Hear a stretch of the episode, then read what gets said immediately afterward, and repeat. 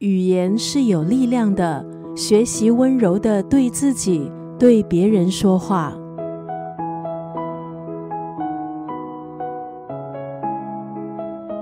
成为自己情绪的主人，画出温柔而坚定的界限。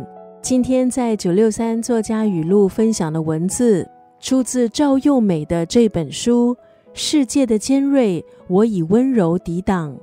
作者赵又美从小个性敏感，将近十年，他借由不断的书写，尝试分析自己和他人的关系，来重整自我。最后，他发现。话语是所有关系的关键，是话语造成了误会，也是话语带来了理解。书里的五十篇分享就包括了作者对自我、人际、工作、心态还有方向的梳理过程。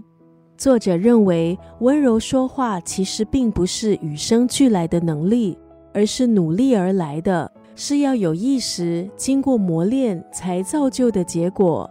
今天在九六三作家语录就要分享这本书《世界的尖锐，我以温柔来抵挡》当中的这段文字：话语是一朵花，有时能够成为人们的慰藉，有时却带来致命的毒性。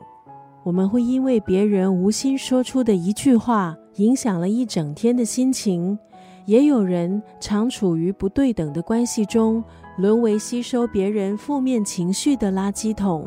我们不妨尝试去观察对方的表情，试图理解对方。